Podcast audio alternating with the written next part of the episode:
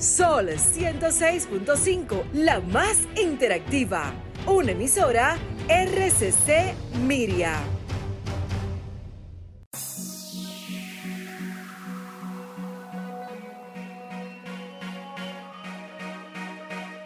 A continuación, por Sol 106.5, Arquitectura Radial, Diseño, Urbanismo, Ingeniería y todo lo referente a la construcción. Arquitectura Radial, con los arquitectos Luis Taveras y Gleinier Morel. Bien, señores, muy pero muy buenas tardes después de casi dos semanas sin estar aquí con ustedes eh, felicitando a las personas que están de cumpleaños en la tarde de hoy. Saludos para algunos que nos están sintonizando ahora mismo por las redes sociales, así también como por las diferentes plataformas, tanto por el apps de Sol 106.5 FM, como también por la eh, cuenta de nosotros en Arquitectura Radial, tanto en Instagram como en Facebook. Eh, señores, una tarde totalmente renovada de informaciones de una cantidad de informaciones que tenemos para ustedes en la tarde de hoy. Así que no se muevan, quédense en sintonía porque desde ahora inicia Arquitectura Radial. Estimula tus sentidos, enriquece tus conocimientos. Arquitectura Radial. Buenas tardes para todos. Como bien dijo mi compañero Gleinier Morel, luego de una ausencia, no dos semanas, Morel, una semana. Bueno, sí. Dos semanas. Es que tenemos, el programa es una vez a la semana, sí, ¿verdad? Dos semanas, cierto. Hoy vamos a compartir todo lo que se acumuló en esas dos semanas con ustedes sobre la información relacionada a la arquitectura, la ingeniería y la construcción a nivel nacional e internacional. Mi nombre es Luis Taveras y hoy estaremos compartiendo, compartiendo con ustedes, se me fue una S. Vámonos de inmediato con la frase de apertura para entrar en los temas que tenemos para hoy.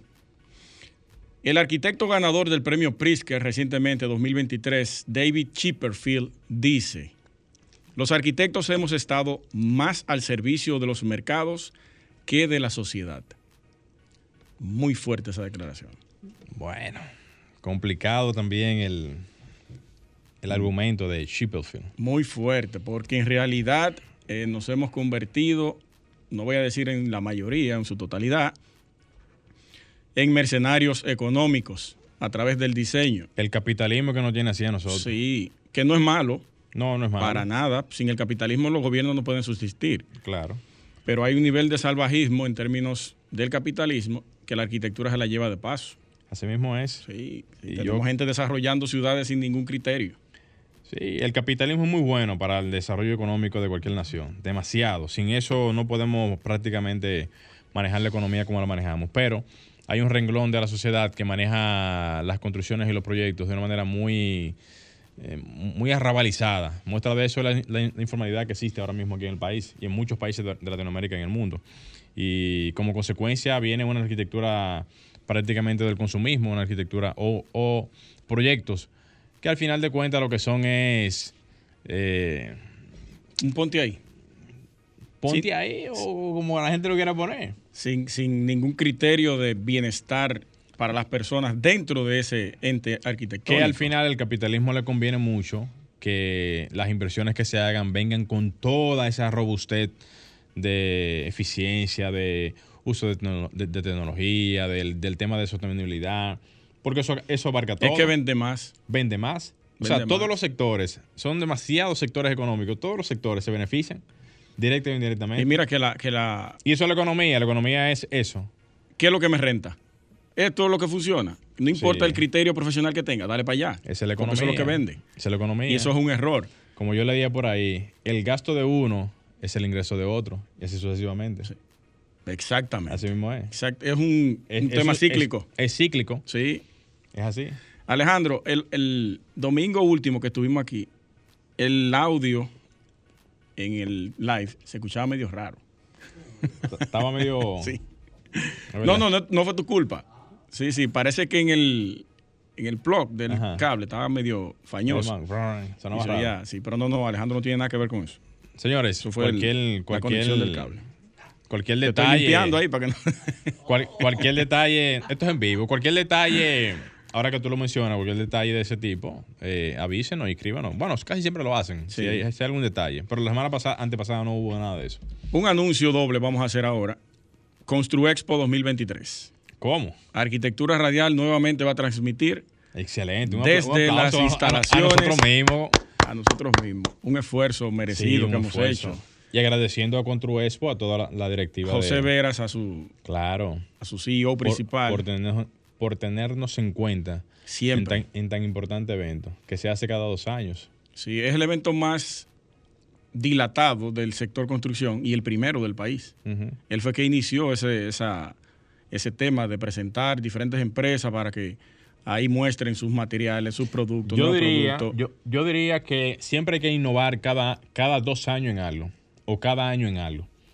Sería bueno saber cuál sería la postura de Lo que viene ahora. para este, para, para este periodo. Sería bueno que viniera. Lo vamos a tener aquí.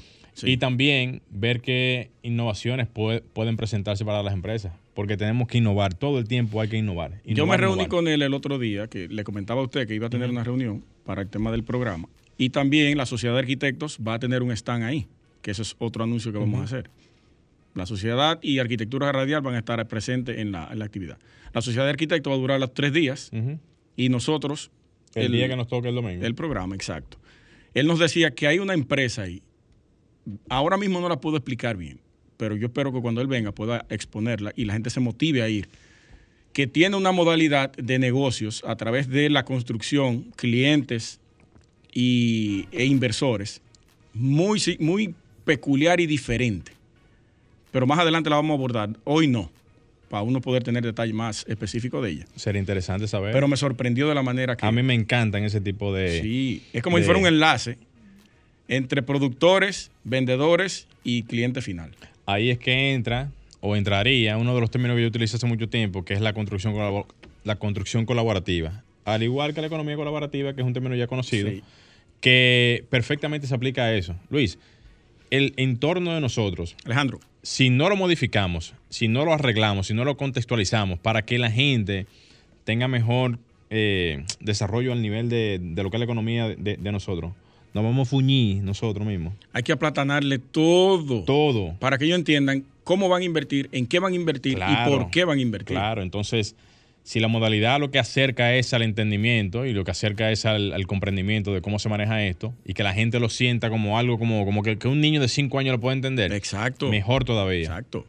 Porque Para allá que tenemos que ir. es que estaba muy nublado el sector y mala arquitectura en este país. La gente siempre ha, ha entendido que los arquitectos son unos eruditos, que son esa, esa, esa gama, digamos, escul- Allá arriba. en allá el- arriba, en, en el top, en el top de los tops. Sí, Y no es así, señores. El arquitecto es un acompañante, al igual que el ingeniero y las demás ramas en en el área de la ingeniería. A propósito de, de- de eso, ingeniero arquitectos, la semana pasada eh, armamos un debate en Twitter. Yo quiero saludar a todos los ingenieros que participaron y arquitectos ahí, que siempre vimos en constante debate.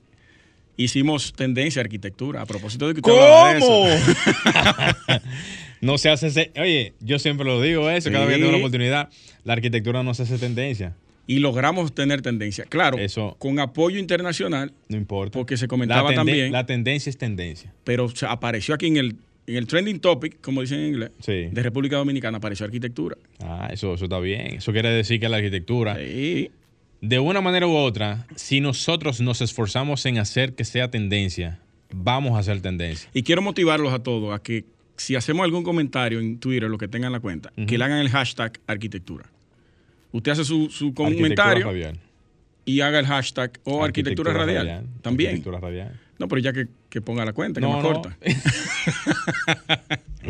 pero para Señores. que sea tendencia, tiene que poner el hashtag. No, no, yo lo sé, yo lo sé, arquitectura. Sí, Pero, ¿por qué no poner arquitectura radial? Porque ya estamos haciendo una tendencia nacional e internacional a nivel de arquitectura. Sí, ¿Y sí, por qué no? Que sea tendencia mundial. Tiene razón, Morel. Llévense de él. arquitectura radial. Vamos a hacerlo así. En realidad lo que tenemos que hacer es que cada vez que sea un comentario que tenga que ver con arquitectura, señores, vamos a hacer que la arquitectura... Del sector. Del sector.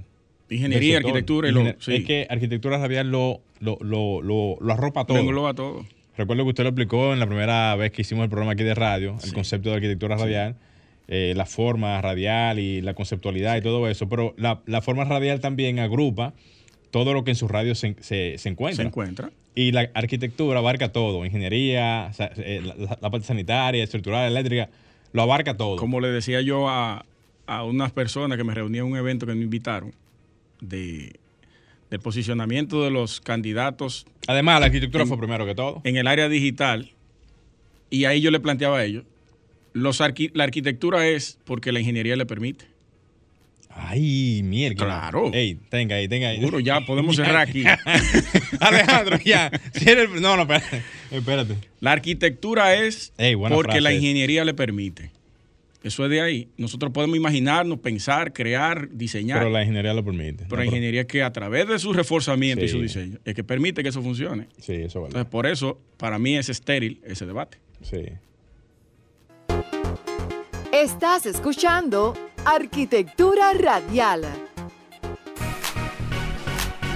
Bien, señores, continuamos en Arquitectura Radial y siguen los debates en arquitectura, señores. Los debates en arquitectura, y ingeniería son, son muy enriquecedores. esos debates son lo que hacen que la arquitectura y la ingeniería se fortalezca. No que se venga a ese tema de, que de tiradera, no, no, tiradera no. El tema de, de, las discusiones y de los debates, lo que hacen que enriquecen el conocimiento y hace que, se fortalezca inclusive el entorno de uno. Le iba a decir que vamos arriba, señores. muestra debilidades y fortalezas dentro del sector. Claro. Que eso es lo importante. Y el que está flojo se ponga, fuerte. Y el que está fuerte se ponga más fuerte. Mira lo que dice la, ingeniera Alfonsina Torres. Saludos para usted, ingeniera.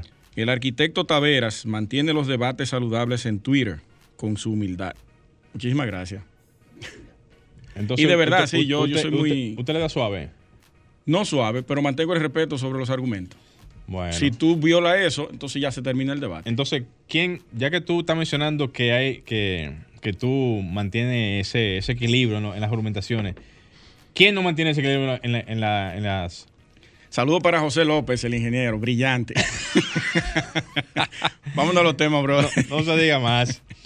Vamos arriba, señores. ¿Arrancamos de una vez? Sí, sí, vamos arriba con el suyo. Vamos arriba, Alejandro, entonces de, de, paso aprovechar y felicitar en, en, su cumpleaños, que fue en el día de ayer, pero como quiera, nosotros como tenemos el programa en... Tengo que felicitar a mi hermana que cumpleaños hoy. Pues aprovecha ahora, que estos son los, momentos de cumpleaños. saludar a Skelly Rivera. Skelly, eh, bendiciones para ti, eh, felicidades en tu día y espero que la hayas pasado súper, súper, súper bien en tus aguas. Así que bendiciones para ti, donde quiera que te encuentres. Y para mi hermana Nadia Margarita Taveras Ferreira, mi hermanita, que está de cumpleaños hoy. Eh, un abrazo fuerte. Ah, pero está bien. Lo importante es que yo conversé con ella y le dije, tú evaluaste el año que pasó, ¿verdad? Ya. Se cumplió parte de lo que tú habías querido que se produjera. Le dejaste tu teoría ahí y plantada en la cabeza. Sí, si continúa el año este, hasta el próximo vamos bien. Y yo, pues de eso se trata. Ya, eso Disfruta. Punto. Está bien, eso está bien. De eso, se trata, señor. Miren, hablando de todos los temas, señores, miren, vamos a entrar un poquito en materia. Vamos a darle un ámbito un tanto diferente a, los temas que tenemos en, la tarde de hoy. Y a propósito de lo que hablábamos a principio del programa con relación a los temas de la economía, los temas que tienen que ver con la construcción, el tema de la construcción colaborativa, que para mí es un tema que me llama mucho la atención por muchos factores. Presten atención, miren. El tema de la economía en la construcción es un tema sumamente amplio, abarca muchos sectores y prácticamente desde la planificación, del diseño, la construcción y el mantenimiento de las infraestructuras y edificaciones, es un tema que abarca muchísimos ámbitos en la vida diaria. La única condicionante que tiene la economía que digamos que mantiene que las construcciones sean todavía el mismo motor que siempre ha, sido durante muchísimos años, yo diría cientos de años, yo diría siglos, porque si uno se remonta a las construcciones ya, digamos, eh, de, faraónicas, que eh, a, principio de, lo que eran las, las construcciones que se hacían en, Egipto, eh, muchísimas construcciones, tanto en Italia, Roma, de todo. Podemos ver que las construcciones siempre han sido, digamos, la forma de cómo expresar los desarrollos de cada civilización en el mundo. Eso es innegable. Y partiendo de eso, es evidente de que el motor de la construcción siempre ha sido una herramienta sumamente dinámica para manejar siempre el tema de la economía. Comienzo hablando de esto es porque una forma muy muy eficiente de manejar la economía en cualquier nación es, obviamente, como lo dije al principio, con el tema de la construcción. Ahora bien, vamos a hablar de cómo esto ahora mismo refleja una especie como de desaceleramiento de lo que es la parte de la economía ahora mismo a nivel nacional por varios factores. Eh, yo diría que en principio, porque no hemos cohesionado algunas de las herramientas que nos hacen falta, porque los materiales pueden mantenerse su precio, pueden tener diferentes eh, subidas, alzas, como ustedes le, le, quieran llamar, y eso puede afectar directamente el tema de la economía, pero no tenemos el control que debiéramos de tener para manejar los entornos productivos a nivel de lo que se construye en el país. Me explico. Ahora mismo la informalidad, que era parte de lo que hablábamos también al principio del programa, se refleja directamente en lo que es la construcción. ¿En qué sentido? Se construye, pero de manera informal. Ahora mismo esa informalidad hace que el Estado dominicano no pueda percibir directamente dentro de las ecuaciones fiscales todo lo que eso puede, digamos, aglomerar a nivel económico o macroeconómico, dentro de lo que es la productividad interna del país. Esto hace que el escenario, digamos, profesional de lo que son eh, los actores que deben de intervenir, háblese los arquitectos, ingenieros y demás ramas afines, no cohesionen, no puedan complementar esa productividad a nivel de lo que es eh, la macroeconomía, porque hay un sinnúmero de cosas que se vuelan en el, en el, en el de, de esto. Por ejemplo, quien construye y hace una construcción y no hace el debido procedimiento de contratar a un profesional a nivel de lo que es la parte de arquitectura, no diseña nada correctamente como manda hacerlo las alcaldías, en función a, a, los, a los linderos, en función a las separaciones que tengan que, tengan que tener, en, función a una serie de, de requisitos que son los que hacen que la condicionante urbana de cualquier espacio se vea complementada con el diseño. Eso por un lado no se utiliza el criterio profesional de los ingenieros para el tema de, los diseños de la parte eléctrica, sanitaria y también la parte estructural, que es sumamente importante para lo que es el complemento de cualquier edificación que pueda cumplir con todos estos requisitos y que al igual pueda funcionar a la vez como se debe. Entonces, a su vez también no se buscan los canales que tienen que ver con la parte institucional a nivel de tramitar este tipo de, proyectos que puedan funcionar perfectamente a lo que tienen, o sea, que puedan funcionar perfectamente para lo que es la parte burocrática de filtrar, de que todos esos proyectos que se estén haciendo vayan de la mano con lo que es eh, el dinamismo económico que esto representa.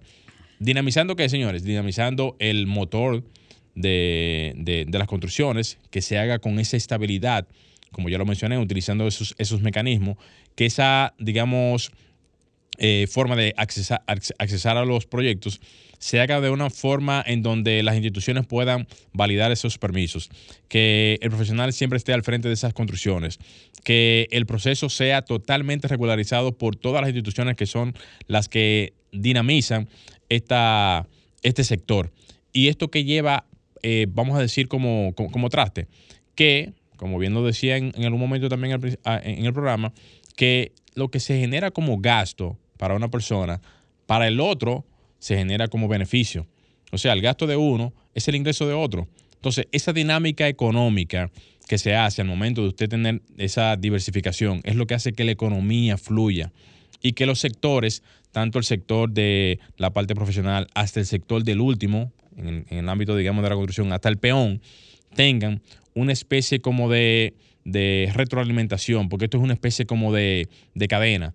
Cada cadena se conecta con la otra, hasta, hasta inclusive hasta el mismo Estado, porque el Estado, que debiera de ser el que debería estar persiguiendo eso con mayor ímpetu, no se encarga de esto, pudiendo tener una especie como de, digamos, retroalimentación económica más de la que tiene actualmente para robustecer un poquito más lo que es el entorno beneficiándose inclusive hasta las mismas instituciones, el mismo sector y al final la misma sociedad. O sea, al final de todo esto, la misma sociedad, porque la sociedad va a recibir un producto acabado, terminado. Entonces, la economía no solamente es la economía, la economía también viene de la mano con cómo se usan los procedimientos, cómo se, cómo se hacen las construcciones, cómo esto se maneja y cómo esto al final deja un impronta, un resultado. Si uno se pone a ver, por ejemplo, ahora mismo el, Distrito Nacional está visualizando un entorno aquí en, las inmediaciones de la Máximo Gómez, donde eh, como proyecto, digamos, a nivel de, de, planificación. Se está planificando esa zona para darle un uso habitacional, eh, aumentando la, parte demográfica y, lo, que esto representa a nivel de posibilidad de crecimiento vertical. Una zona que está totalmente cuadriculada, que es la zona aquí, oh, se me fue el nombre ahora mismo. En La Fe, exactamente, gracias. La Fe y Villajuana son cuadriculadas. Cuadriculadas. Entonces, eso, a nivel de lo que eso representa de organización, en futuro puede representar una verdadera potencialidad a nivel constructivo. Pero miren cómo esto, vinculado a lo que es el entorno productivo, va a dejar una impronta en cuanto a esos proyectos que se vayan a hacer, porque se van a hacer con los debidos procedimientos, se van a hacer proyectos sumamente, eh, digamos, importantes eh, en esa zona, y esto va a robustecer no solamente el sector en su momento y en el futuro, sino también las mismas instituciones que van a tener que pasar todos esos proyectos por un filtro institucional que le va a dar, digamos, el, carácter que se supone debe de tener una, una, área eh, totalmente urbanizada con el carácter eh, también institucional que esto representa. Entonces, la economía, señores, no va a ser economía o no se va a mantener siendo la economía que aquí se vive hablando que se tiene, si no se van cambiando ese tipo de patrones. Y en el futuro inmediato tenemos que ver el país como una especie como de, eh, de, cambio revolucionario. ¿A nivel de qué? A nivel de lo que vivimos haciendo en el día a día, en el área de la construcción, en el sentido de qué? En el sentido de que los, los comportamientos institucionales tienen que cambiar. Eso de que de estar siendo permisibles con las construcciones que se hacen, en donde el mismo Estado después tiene que pagar las consecuencias cuando vienen fenómenos atmosféricos, ya sean ciclones, huracanes o en el caso específico terremotos, que eso afecte directamente lo que es la productividad del país, dando ese tipo de, de, o sea, siendo, siendo permisibles con este tipo de temas, generan este tipo de trauma, que ahora mismo no se sienten porque no han pasado situaciones cercanas, pero cuando pasan situaciones como las que pasó el pasado año con el tema de las inundaciones y cuando pasan situaciones con la, como la que pasó no hace poco ahí en, en el tema de multimuebles en La Vega, o como cuando pasan situaciones, eh, digamos, eh, parecidas en otros, en otros entornos, en donde se afectan directamente las, las viviendas y también los inmuebles, esto es una especie como de, de, paso para atrás. O sea, uno camina hacia atrás en ese sentido. Entonces, eh, vamos a ver cómo esto se puede ir regulando. Hay un paso muy importante que se puede hacer a nivel institucional en donde tanto los gremios que tienen que ver con esto como las alcaldías y el mismo Ministerio de la Vivienda pueden hacer cohesiones institucionales para poder hacer, digamos, una especie de convenios en donde se puedan pasar informaciones que tengan que ver con esta, con esta, con estas indicaciones y poder cambiar de alguna manera lo que es el comportamiento de las construcciones en el país. Alejandro, vamos a hacer un cambio. Señores, no se muevan, que enseguida retornamos con todo el contenido de Arquitectura Radial. Estás escuchando Arquitectura Radial. Ya volvemos. Sergio Cons tiene la capacidad de brindarte servicios profesionales de estructuras metálicas, construcciones, grúas, plantas eléctricas, plataformas y elevadores eléctricos. También contamos con el servicio de Manglift. Llámanos al teléfono 809-274-8878 o escríbenos al WhatsApp al 809-935-1488. Estamos en Instagram como Sergio Cons RD. Danos la oportunidad de servirte. Somos Sol, la más interactiva en Barahona y el sur. Sintonízanos en los 94.7. Dale una mano a tus verjas, portones, muebles y demás superficies de hierro con el antioxidante Domastur y protégelos por mucho más tiempo. Antioxidante Domastur, el preferido de los herreros. Si necesitas comprar cualquier equipo de excavación, herramienta o vehículo de transporte pesado fuera del país y solo tienes pesos dominicanos, en Agente de Cambio Rijo y Asociados tenemos la solución. Compramos y vendemos dólares, euros, libra esterlina y cualquier otro tipo de moneda. Estamos ubicados en la Juana Saltitopa, calle esquina Ana Valverde, número 173, con los teléfonos 809-686-6431. Allá está Faelo, con un alto personal capacitado para atenderte. Agente de Cambio Rijo y Asociados, donde su dinero está asegurado.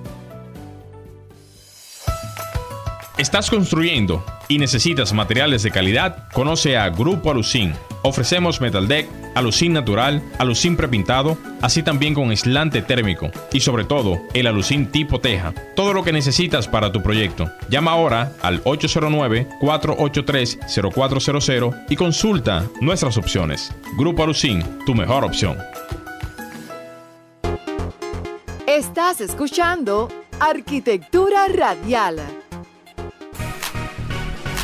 Bien, señores, como, como siempre y de costumbre, saludar a los que están en sintonía aquí, aquí en, el chat de, de, Instagram de Arquitectura Radial, comenzando con Bienvenido Segura, Alfonsina Torres, también a Osvaldo Comporán, a Víctor Ventura, a Santana, a Ori Rustán, a la arquitecta Luisa Custodio, así también como a Ezequiel Frías, a Esdras y los demás que se van conectando en el chat de Arquitectura Radial.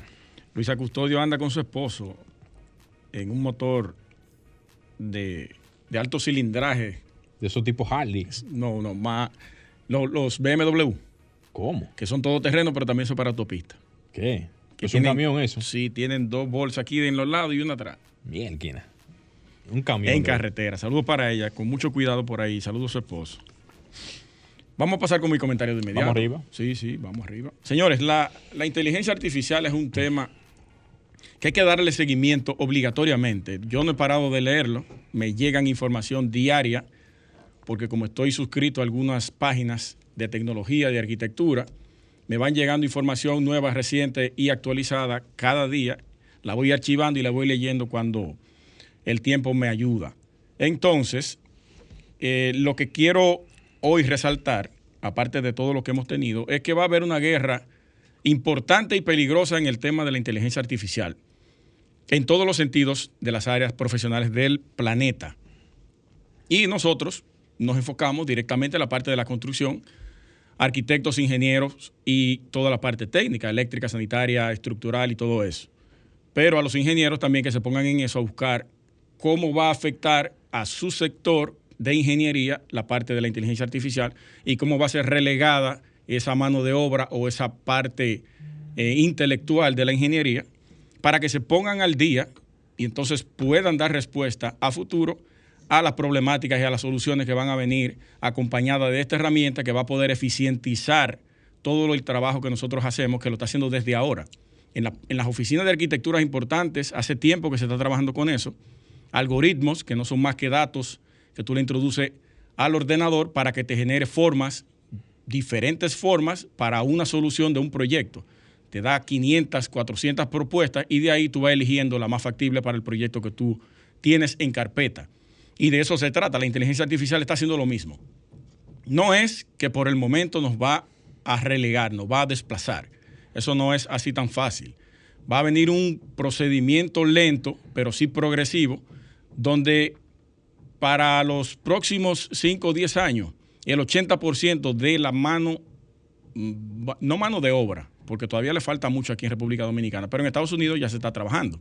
Incluso la empresa OpenAI, que es la creadora de ChatGPT, fue fundada en su momento por, por Elon Musk, que actualmente también creó otra empresa que se llama XAI para competir con ChatGTP también, para ese tema de la inteligencia artificial. Ellos están invirtiendo actualmente OpenAI en un robot humanoide. Oigan eso, un robot humanoide incluso más avanzado que lo que está fabricando Boston Dynamics. Me imagino que muchos de ustedes han visto ya lo que está haciendo Boston Dynamics con los perros eh, robóticos y los, y los humanoides que ya pueden trabajar o servir de ayuda a una persona que esté trabajando. Vi un video recientemente en la parte de la construcción. Él le daba órdenes programadas, claro, él iba, tomaba un bulto o una caja de herramientas y se la llevaba a la persona al lugar de trabajo, movía algunos elementos y eso. Ahora Estados Unidos también incluyó dos robots tipo perro en la policía de Estados Unidos para la parte canina investigativa de la policía. O sea que no solamente la parte humana, sino la parte animal va a ser relegada.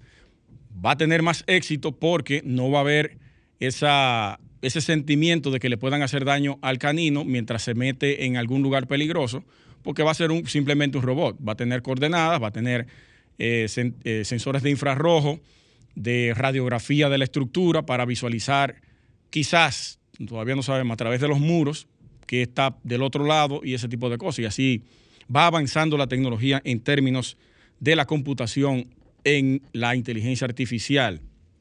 Y algo curioso que yo realicé esta mañana, quise, quiero compartirlo con ustedes el día de hoy, es que utilizando ChatGTP, que vengo haciéndolo ya hace un tiempo para algunas cosas, de manera teórica, le hice una pregunta.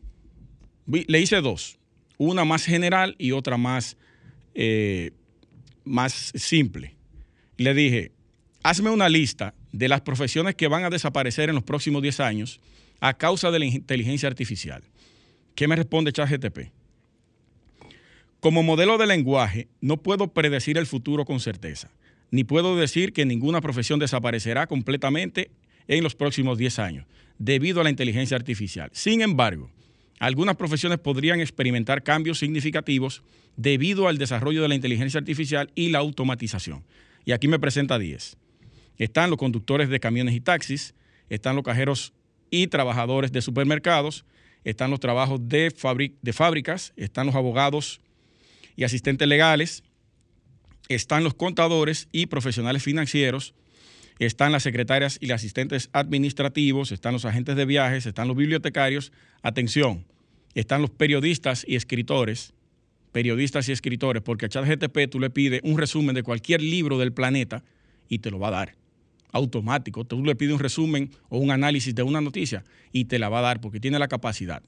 Claro, te hace eh, una acotación diciéndote que no es del todo certero. Tú tienes que fortalecer esa información que te da ChatGTP y están las recepcionistas. Luego le realicé otra pregunta más específica y le dije, o le pregunté, no, le pedí, le di un mandato. Hazme una lista de las profesiones del sector construcción que sufrirán en los próximos 10 años a causa de la inteligencia artificial. Y ahí me arrojó. Operadores de máquinas pesadas, arquitectos, atención ustedes que están en el live y ustedes que nos están viendo a través de la plataforma actualmente de Sol o en YouTube ahora en diferido. Ingenieros civiles, atención ingenieros, por eso le hice el llamado al principio del comentario, de que tienen que ponerse al día con esto de la inteligencia artificial. Vamos a ser afectados por esta, no ahora, pero eso viene.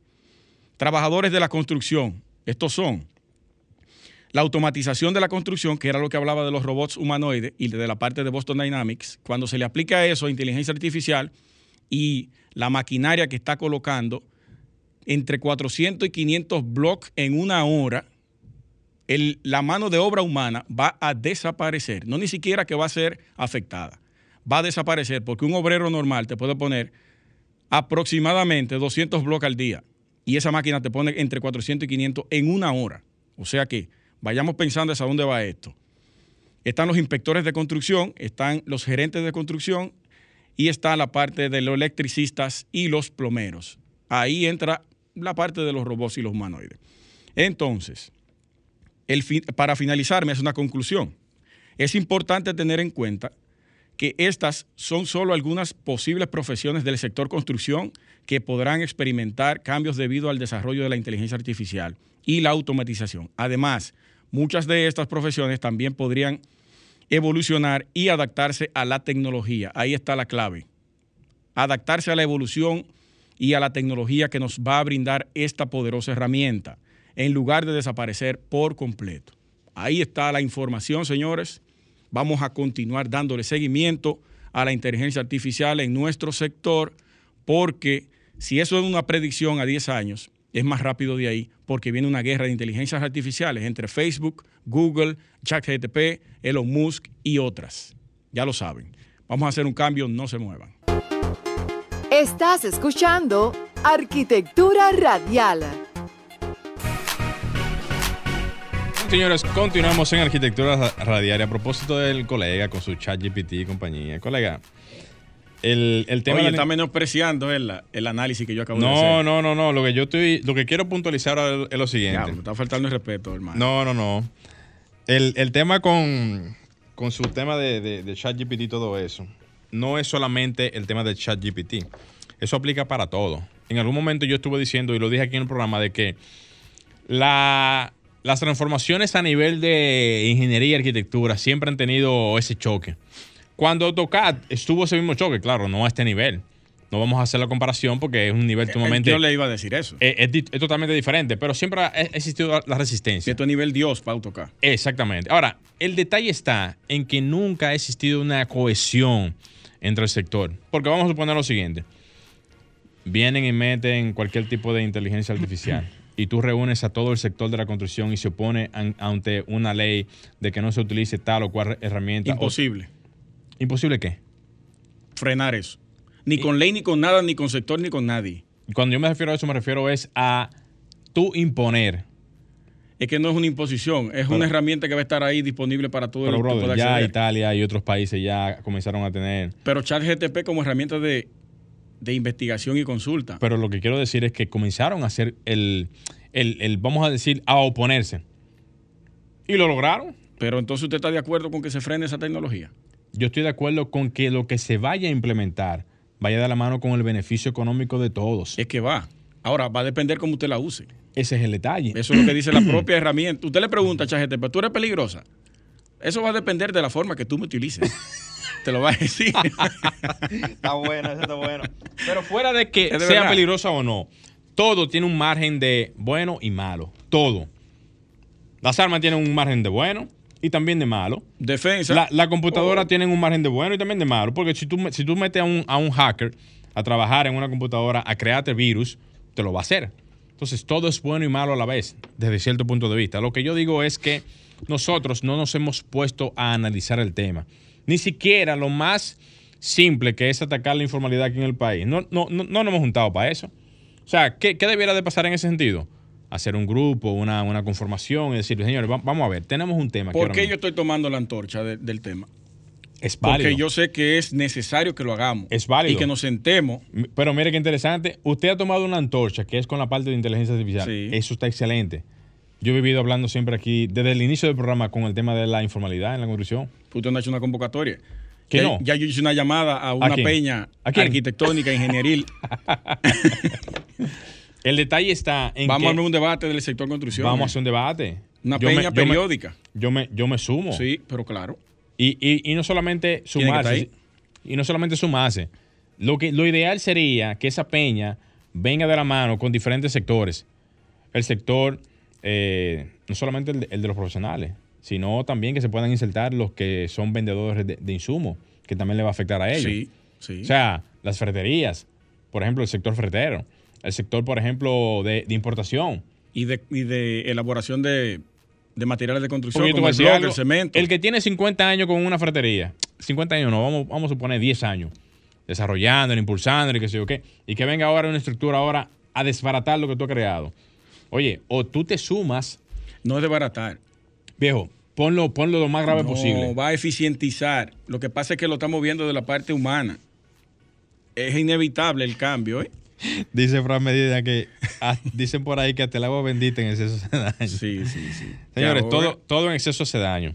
Eso es real. Pero lo que tenemos que hacer es una especie de unidad en este sector tan importante. Si no lo hacemos ahora y no comenzamos a trabajar en eso, nos vamos a fuñir en el buen sentido de la palabra. Porque, Pero que vayan de manera individual, ¿El qué? informándose sobre el tema y viendo de qué manera le pueden Pero sacar la, gen- la- beneficio la- la a todo gente eso. no, la gente no lee ni siquiera los periódicos aquí. Tú le estás diciendo que vayan a, a- a leer Está bien, yo me encargo y lo voy instruyendo por aquí. Bueno, pues eso es lo que tenemos que hacer. No- nosotros somos el medio. Claro. Cuando digo el medio, me refiero es a el medio informativo más puntual en el área de lo que tiene que ver arquitectura, ingeniería y construcción en el país. Llegamos a nivel nacional y eso hace que nuestra voz sea totalmente puesta en, en, digamos, en, en cada, en, cada, en cada área, en cada punto estratégico de aquí del país. Y la información de, no- de nosotros aquí pesa mucho, Luis Sí. a nivel de lo que se diga y, y de lo que no se diga. Entonces, ya que estamos hablando de eso, es bueno que la gente sepa de que ahora mismo nosotros tenemos que tratar, dentro de lo posible, de llevar una especie de, de- de- de voz en este sentido. No voy a ser tan, tan, tan romántico en este, en este asunto de que de voz. Vamos a, a- a- a empoderarnos de este tema. ¿Empoderarnos en qué sentido? Señores, pónganse lo que ustedes tienen que estar, en lo que ustedes tienen que estar, dejen de estar en otra cosa. Ese, ese, Vamos a ponernos en esto. ese concepto de empoderamiento no me gusta a mí. ¿Y cuál usted va a utilizar? No. vamos a prepararnos. Prepararnos. Sí. Vamos a empoderarnos de esto. A Señores, propósito, no. en- encargarnos de este asunto. Sí, en otro sentido, no a propósito. En otro orden. Usted vio el artículo de Hotel El Prado, la Torre del Malecón, que salió esta semana, donde uno de los propietarios habló de ella y también Vinicito Castillo, que es el abogado de, de los propietarios de esa y de los propietarios de la de al lado, Beiramar. Ellos dicen que la torre ninguna tienen problemas estructurales, que lo que hay es un tema de litis Eso yo, histórico. sí, yo estoy al tanto de eso. Entonces, aquí dice que el ingeniero, amigo suyo por su, pues, a propósito, Reginal García, le presentó ahí una propuesta para la evaluación de la estructura del hotel. No se ha hecho todavía. Yo cometí un error, y lo admito, lo dije también en, la- en Twitter. Yo entendí que le habían entregado una, un informe. Y no, yo, yo queríamos ver el informe para ver de qué trataba y sentarnos con gente que sabía de eso. Pero no, el Reginal solamente le presentó una propuesta para hacer la evaluación, pero no se ha hecho. Entonces, ahí... el- Es, es importante la evaluación, ¿eh? sí, el ingeniero, por eso, el ingeniero José López dijo, bueno, eso tiene 20 años Más de ahí. aguantando salitre, agua, sol y sereno, con algunas eh, estructuras a la intemperie. Entonces sería bueno de que eso no solamente se le haga una evaluación y que digan que no hay problemas estructurales. Es que es, es lo primero que hay que hacer, la evaluación. Y de evaluación entonces Sí. se, se- se parte a una recomendación estructural y ahí se dice, mira, hay que reforzar tal parte, tal parte, o debarata todo eso. Ya lo de nuevo. Hay otra, otra, otros mitos que decían de que, que desde el sexto, sexto nivel ya se notó que había un problema de terreno en, en- en el suelo. Y dije, pero eso, puede eso es imposible, porque si en el sexto nivel se dan cuenta y siguen para arriba, no, yo no creo que haya sido así. ¿Tú te acuerdas de cuando tú hacías el famoso juego de que tú le pasabas una información a una persona y se la pasaba a la otra? Al final y llegaba otra? distorsionado. Al- es distorsionado. Eso pasa con ese tipo de temas. Señores, ¿ustedes creen que un proyecto como ese, ya a la altura de un sexto piso, eso tiene que tener como 20 pisos? Más o menos. Sí, yo lo conté. Más o menos. 20, 20 y cuánto. Y Sí, que ustedes, no. que ustedes vean en una edificación de tanto tiempo, 20 niveles. hasta, bueno, 20 niveles, hasta, vamos a decirlo así, hasta por un asunto natural, el mismo terreno habla.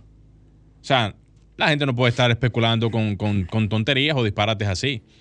Las Unos dicen que la fosa que tiene abajo, que se le, se le inyectó concreto y concreto. eso es mentira, y eso, nunca. eso, eso es mentira. Y que el ingeniero por esa falla se tiró del hotel y se mató. Un paquete de cosas que, que salió el dueño desmintiéndola ahí en un video. Claro. De Pero, que, Caré, que pero, pero, pero todavía tú encuentras, tú encuentras una condicionante como esa. Y como todo eso es roca, señores, hay muchísimas soluciones para eso. Inca de pilote, platea, lo que ustedes quieran. Pero hay muchísimas soluciones Sí. para eso. Eso es, eso es, es un disparate de marca mayor, realmente. Decir cosas que no son. Eso es así. Mayo Banex también externó su, su planteamiento. Él Mayo que- Vaneski. Suazo. Ah, el director del planeamiento. Director del. ¿Qué dijo Mayo. Vaneski realmente de eso? Eh, Saludos para Mayo Vaneski. Él dijo, nosotros no tenemos indicios de que sea así, de que tenga problemas estructurales. Porque no hay un documento que vale eso. No, no, nada. Son especulaciones que han venido Nada. desde hace 20 años. Y ese proyecto pasó por todos los filtros institu- institucionales. Se aprobó por todos los canales. Sí, Y, y- y usted cree que una propuesta de 20 niveles no se le va a hacer un estudio de suelo. Ven acá, mi hermano. Pero claro. y se va sí. a conocer eso a una profundidad que, mira, que se detecte. Pero mira, mira, fosa. mira. Los inversionistas, los que pagan por eso, no relajan con su dinero. Tampoco no van a invertir a lo loco. No van a loco. Eso, eso, es un- eso es un absurdo. Aquí lo único que están inventando, haciendo locura, son la gente que no tienen con- conciencia de lo que es eh, invertir en, en, vamos a decir, en arena, para, para buscar un término que la gente lo, lo entienda rápido. Pero hacer inversiones así, multi, multi, Eso no es lo multimillonarias, loco. eso no es lo loco, señores. Vamos dejando de, de- de- de especulaciones ya. Eso está, eso está bueno de especulaciones. Sí, El sí. tema legal, la litis, eso es una realidad. Eso viene arrastrando una deuda enorme. Claro, claro. Enorme. Luis, yo quisiera comentar algo eh, muy breve, si te parece. Adelante, Si no es que tú ibas a profesor. abundar en, abundar en No. otra cosa. Adelante, profesor. Profesor. profesor. ¿Cómo? Ey, ey, ey. ¿Cómo? Ey, hay un tema con lo que pasó. Estoy hablando de inteligencia artificial y lo que pasó ahora en estos días ahí. Ese tema es muy banal. ¿Verdad? ¿Por qué a la gente le gusta estar haciendo... Aquí hay una, una, una oposición tan débil políticamente que a mí hasta vergüenza me dan los políticos de ahora. tanto el oficialismo como, como la oposición están acéfalos de un buen, La de- oposición saliente. de una buena argumentación. En la oposición esto es increíble. esto- o en los esto- debates políticos. Esto es increíble. Señores, la falta de respeto que la gente le tiene, por eso mismo, a muchas Por eso ni opiné de eso. Mu- por- por- no, no. Es que hay, hay temas que uno, si se monta en ello, es por, por, por vaina, qué sé yo. Pero, señores, eso, eso, eso es una estupidez realmente. Estamos hablando de que no hay ninguna inteligencia ahora mismo, eh, qué sé yo, ¿cómo voy a decirlo realmente? Perfecta. Por decirlo de alguna Ese es manera. el término. No, no hay ninguna inte- in- inteligencia Hay perfecta. errores. Hay errores. Y todo, y, y todo eso se maneja realmente bajo el criterio de lo permisible. Pero yo no voy a abundar más de, de ese tema porque no, no vale la pena realmente. Mira, lo que sí yo quería puntualizar es lo siguiente. Eh, el CODIA de la provincia de San Juan entregó un informe el 28 de marzo de este año.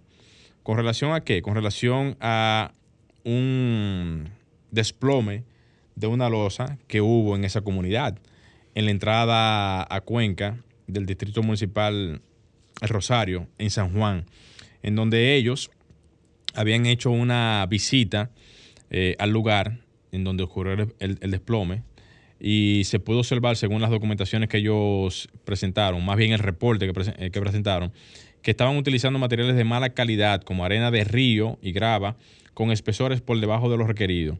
También se pudo apreciar que las columnas de carga que soportaban dicha losa no tenían las dimensiones ni el acero para soportar estas cargas, ya que las columnas estaban armadas con varillas de media y aros de 3 octavos a 25 centímetros de distancia, con una dimensión de 30 por 20. ¿Y qué, qué tipo de edificación era?